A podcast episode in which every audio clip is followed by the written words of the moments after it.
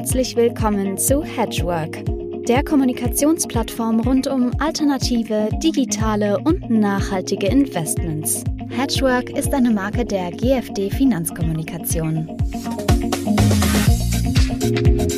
Ja, meine sehr verehrten Damen und Herren, meine lieben Hedgeworkerinnen und Hedgeworker, ich begrüße Sie ganz herzlich heute zu unserem Hedgework Talk. Ähm, heute haben wir ein besonderes Thema. Also auf der einen Seite Inflation, das ist jetzt nicht so besonders, wird ja doch ausgiebig diskutiert und wir waren auch eine der ersten, die es richtig hochgehoben haben. Und das zweite ist aber, wie man das managen kann mit Hedgefonds-Strategien. Und äh, ich freue mich sehr, dass ich heute Herrn Vincent Weber zu Gast habe von Resonanz Capital. Herzlich willkommen, Herr Weber. Hallo, guten Tag, danke. Ja, Sie sind ein junges Unternehmen, aber schon lange am Markt. Ja, kann man das so sagen? Ja, fast. Also in der Tat junges Unternehmen, vor knapp drei Jahren gegründet, aber von einem alt eingespielten Team gegründet. Und dieses Team beschäftigt sich schon sehr lange mit äh, Hedgefonds an sich. Und als wir über das Thema gesprochen haben, über das wir heute reden wollen, dann kam es dazu, dass Sie sagten, ja, also Inflation kann man ja auch mit Hedgefonds-Strategien managen. Was verstehen Sie denn unter Inflation? Haben wir denn jetzt eine? Haben wir nur eine temporäre? Oder ist das eine, die bleibt? Lohnt es sich überhaupt, über das Thema zu reden? Mhm. Also erstmal gibt es eine Inflation, eine realisierte Inflation. Also das ist äh, bemessen. Ne? Je nach Region ist man in der, in der Größenordnung äh, 4%. Und die große Frage ist äh, immer nach Zukunft, zukunftsgerichtet. Ja? Wie wird es für die kommenden zwölf oder fünf Jahre, zwölf Monaten oder fünf Jahre aussehen? Ähm, da gibt es einen Marktkonsens, der, der sich auch in, in der Bewertung der verschiedenen Assetklassen äh, reflektiert. Und dieser Marktprozess geht von einer weiter steigenden äh, Überinflation, das heißt bis circa Mitte nächsten Jahres aufgrund von der Hauptannahmen, dass diese Inflationstreiber so temporär sind. Ne? Und es geht wirklich hauptsächlich die, die These der, der, des Nachholbedarfs nach, nach der Corona-Krise, die typische Lieferengpässe aus Asien und, und so weiter. Und das ist schon eingepreist in die verschiedenen Portfolios. Das, das richtige Spannende ist, was passiert, sollte die realisierte Inflation wirklich weg von dem Konsens sein. Das heißt, entweder nach oben, man hat ein Obershooting, das heißt, die Inflation war doch nicht temporär, oder äh, umgekehrt, womit äh, wenig gerechnet wird, weil es plötzlich wiederum zu Deflations kommt, wie es damals der Fall oder die große Sorge war in no, vor knapp zehn Jahren na, der großen Wirtschaftskrise. Mhm. Ja. Wie ist es denn äh, zu sehen, dass wir ja jetzt ganz lange keine Inflationsängste hatten und die meisten Portfolien, äh, ich darf es mal so sagen, dann inflationsneutral zusammengestellt wurden. Also man brauchte das ja nicht groß zu beachten, dieses Risiko. Sie haben ja tiefen Einblick in, in große Portfolien. Wie sind die denn im Schnitt aufgestellt und wo droht denn das größte Risiko her? Von einem Ausbleiben der Inflation oder gar einer Deflation oder von einem einem Overshooting, wie Sie es genannt haben? Mhm.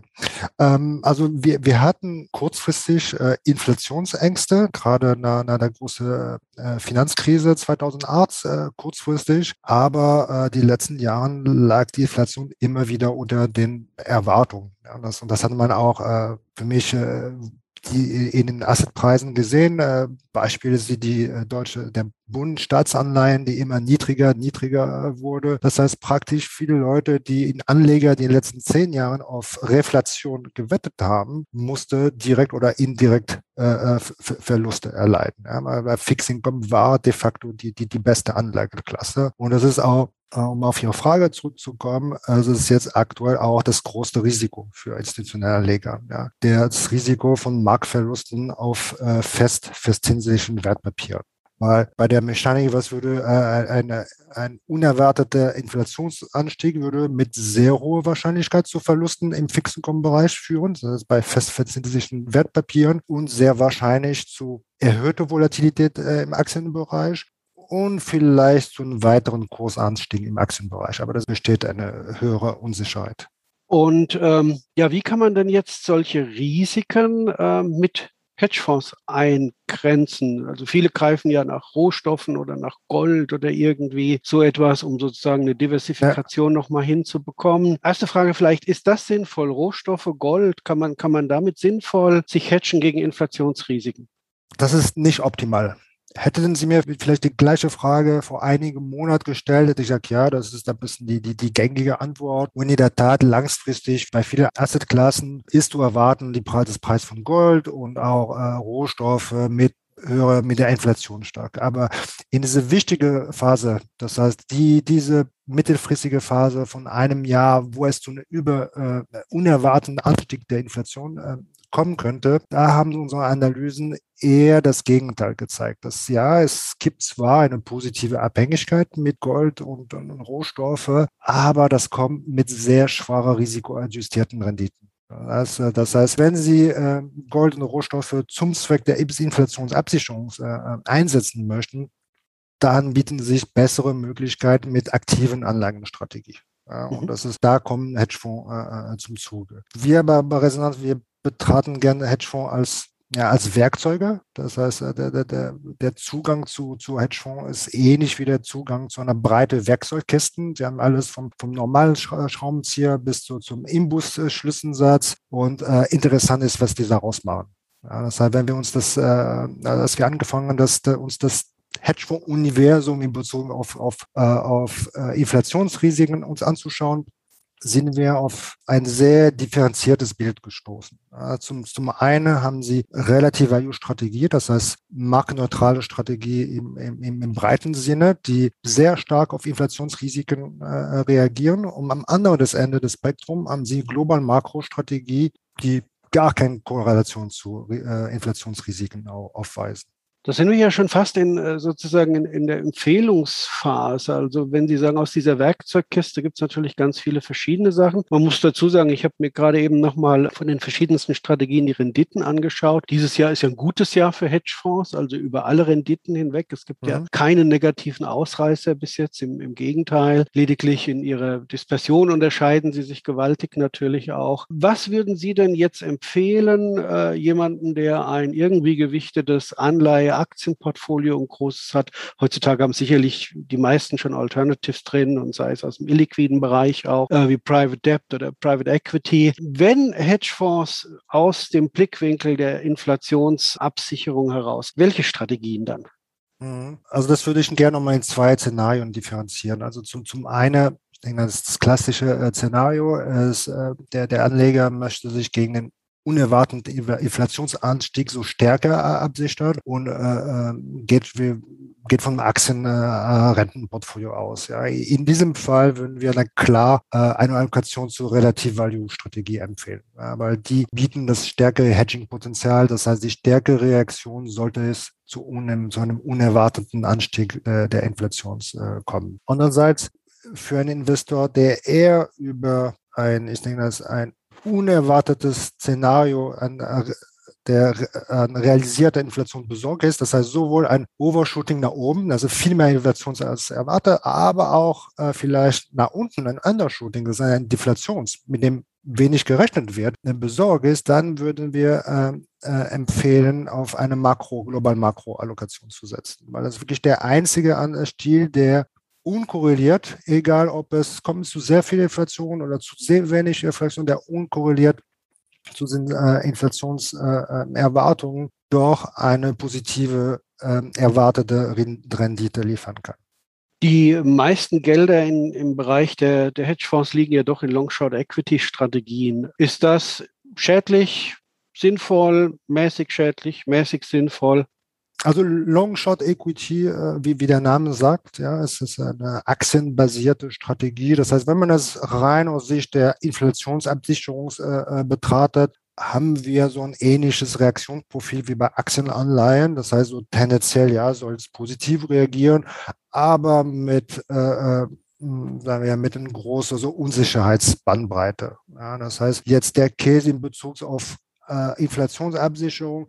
Der Case für Longsword Equity meines Arter liegt eher in dem zusätzlichen Diversifikationspotenzial. Weil wenn man, um einen Schritt zurückzukommen, so Big Picture, die meisten Anleger haben zwei Arten von Risiken oder zwei Risiken. Zum einen das Rentenrisiko und Aktienrisiko. Äh, dabei spielt es nur eine untergeordnete Rolle, in, in welchem Sektor oder welchen Region sie investiert sind, sondern wirklich haben diese zwei große Werte. Aktien, wie viel Aktien? Wie viel Rentenrisiko. So. Alles andere, was Sie hinzufügen können, in Ihrem Portfolio beimischen können, was eine positive Rendite und eine De Dekorrelationseigenschaft hat, keinen Mehrwert liefert. Das heißt, in dem Kontext kann äh, Long Short Equity gegebenenfalls gut eingesetzt werden.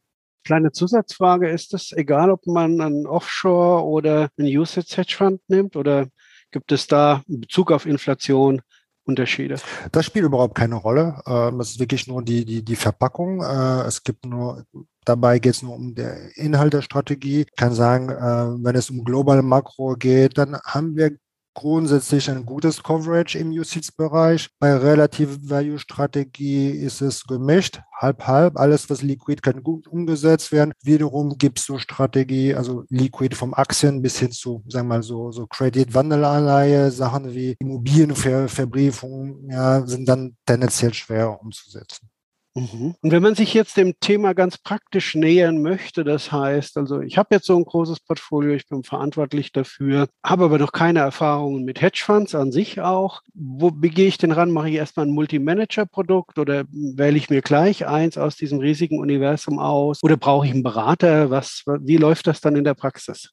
Also bei Resonanz sind wir, wir sind selber Berater, deshalb könnte wir mal gut empfehlen. Aber also meine Meinung dazu ist, wenn Sie als Anleger nicht über die, äh, die Ressourcen verfügen, ein selber äh, äh wirklich systematische Hedgefonds-Auswahl zu machen, da wäre meine erste Empfehlung, auf ein Multimanager-Produkt zu setzen. Das ist, äh, dann sind Sie relativ schnell, äh, sag mal, schnell im Spiel, können in ein paar Monate haben sie schon Exposure zu, zu der Strategie, äh, äh, die sie sich wünschen.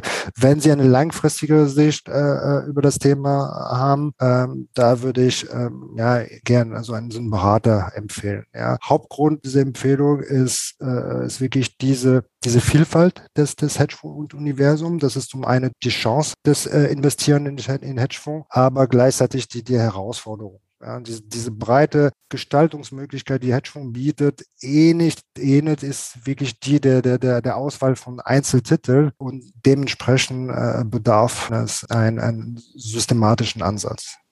Wenn wir nochmal zusammenfassen, was leisten denn Hedgefonds jetzt äh, vielleicht in ein, zwei Sätzen zusammengefasst beim Inflationsschutz, was andere Investments nicht leisten können? Also es ist relativ einfach ist zum einen äh, Diversifikation zu, zu Aktienrisiken und zum zweiten eine bessere oder signifikant bessere risikoadjustierte Rendite als traditionell Alternativen wie Gold und äh, Rohstoffe.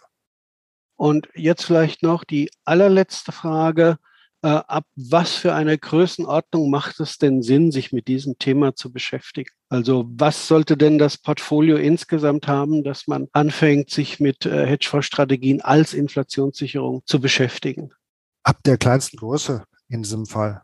Ja, das ist äh, jede weitere, jede marginale Allokation mit einem positiven Mehrwert hat eine unmittelbar positive Auswirkung auf das Portfolio die, es ist vielleicht jetzt die, die, die richtig, die, vielleicht die Hürde, die Sie implizit erwähnen, ist, was sind die Allokationskosten oder die, die Entscheidungs, die Kosten der Entscheidungsfindung für die Organisation, die sich für diese Hedgefonds-Allokation entscheiden. Ja. Und hier ist die Abwägung wirklich zwischen, ab wann, ab welche Größe entscheide ich mich für eine direkte Allokation, für ein Beratermandat oder für, für ein Multi-Manager-Portfolio.